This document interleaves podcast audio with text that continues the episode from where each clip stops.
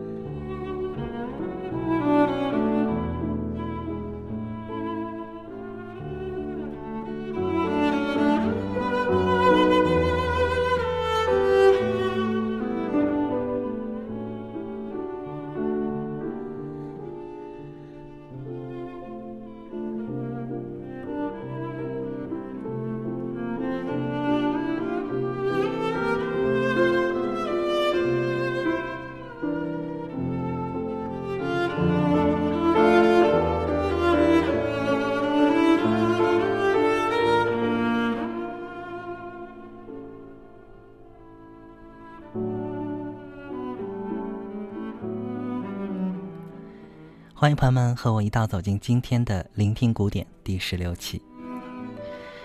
朋友，不知道当您听到这一首舒缓而又浪漫的曲调时，您的感受是什么？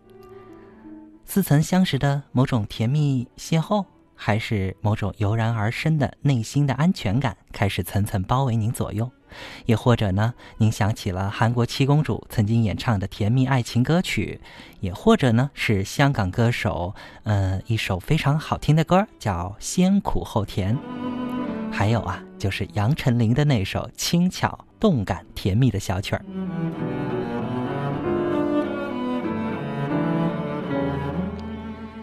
如果说您在某些现代流行歌曲当中曾听到过类似的旋律，其实一点也不奇怪。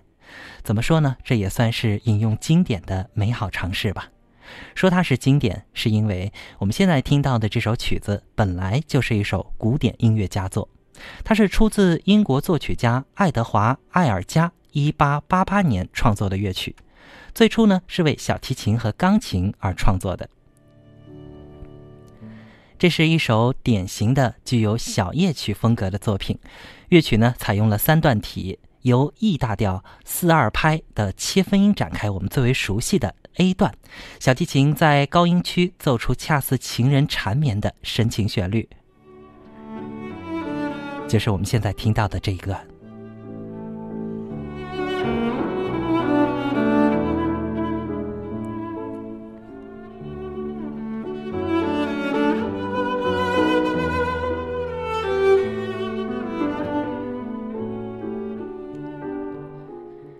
而在乐曲的 B 段呢，则是转入了 G 大调，在柔和的曲调当中加入一丝幽婉的相思情调。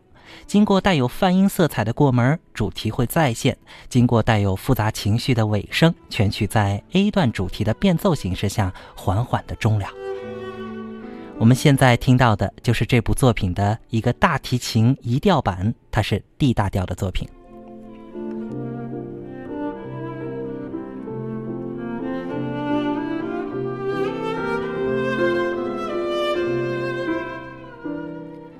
说了这么多，估计有的朋友也在猜了，这到底是哪一首曲子呢？揭露一下哈，这首曲子的名字也很好听，叫做《爱的礼赞》。《爱的礼赞》呢，也被翻译成是“爱的问候”或者是“情人的问候”。其实啊，听到《爱的礼赞》这样一个美丽的名字，就知道呢会是一首浪漫柔美的曲子。但是它背后啊那个浪漫无比的爱情故事，您是否也知道呢？今晚的聆听古典，我们就和大家来说一说这首作品。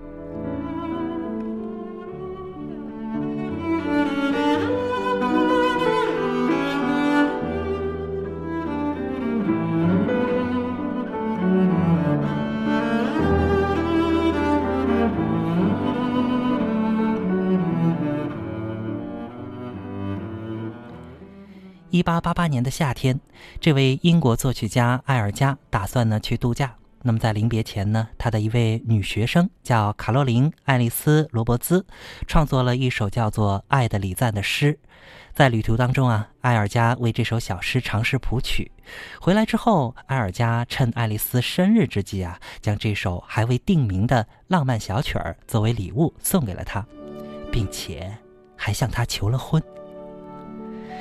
爱丽丝这个姑娘啊，其实是一个不幸的姑娘，早年呢便失去了双亲。家族里的人呢，希望她能够嫁一个可以托付终身的人，而不是一个没有前途的音乐家。但爱丽丝却深深地爱着埃尔加，她不顾家族的反对，毅然与埃尔加在第二年的五月份互许终身，结为连理。在婚后，作曲家埃尔加经常为了音乐废寝忘食，而爱丽丝呢，则是甘愿做起了他的坚强后盾。曾经有一段时间，埃尔加遭遇了创作上的瓶颈，作品是差强人意。看见丈夫的苦恼，妻子爱丽丝对此也是十分的担忧。爱丽丝为了安慰丈夫啊，打算呢亲手制作一款曲奇饼干，来纪念他们即将到来的结婚纪念日。很快呢，这个结婚纪念日就到了。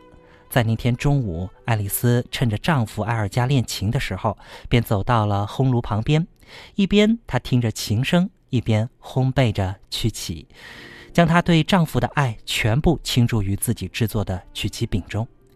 而那之后，在品尝了妻子爱丽丝亲手制作的曲奇饼干后，一种十分幸福的感觉瞬间清洗了埃尔加的全身。那些先前的美好一幕一幕的印在他的脑海。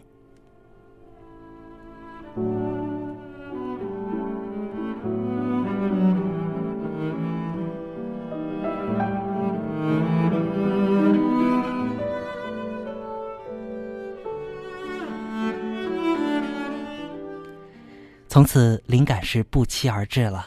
阿尔加思维迸发，一口气完成了曲目的创作。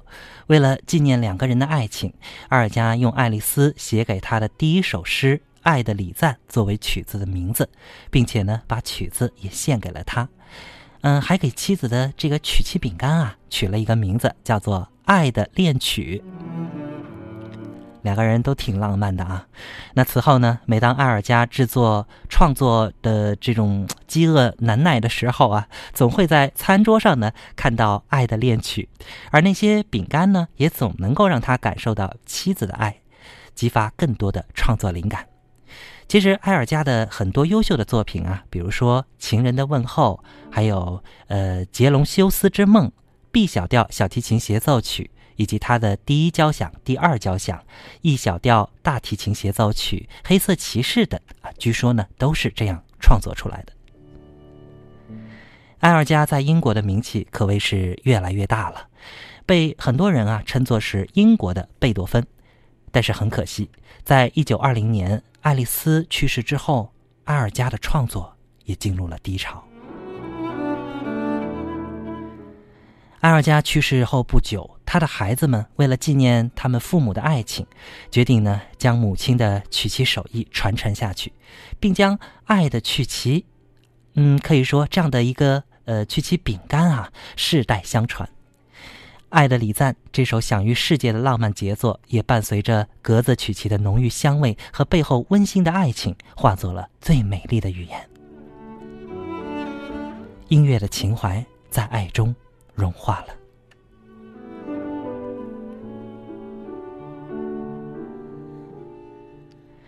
听完了这样的故事，我们再去回听这首浪漫的作品，是否您会感受到作曲家艾尔加在这首作品当中深埋的满满的甜蜜和爱意呢？如果说啊，哪一天有人为您播放了这首作品，还特意送上了一盒亲手制作的曲奇饼干。哎，千万不要错过啊！送您这份浪漫的人，可能是在传递最美的情人的问候。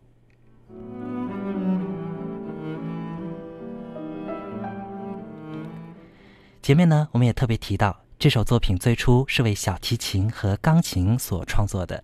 那么在节目的最后呢，我们为大家完整的分享一下由小提琴和钢琴来完成的这首作品。感谢您的陪伴，明天同一时间我们再见。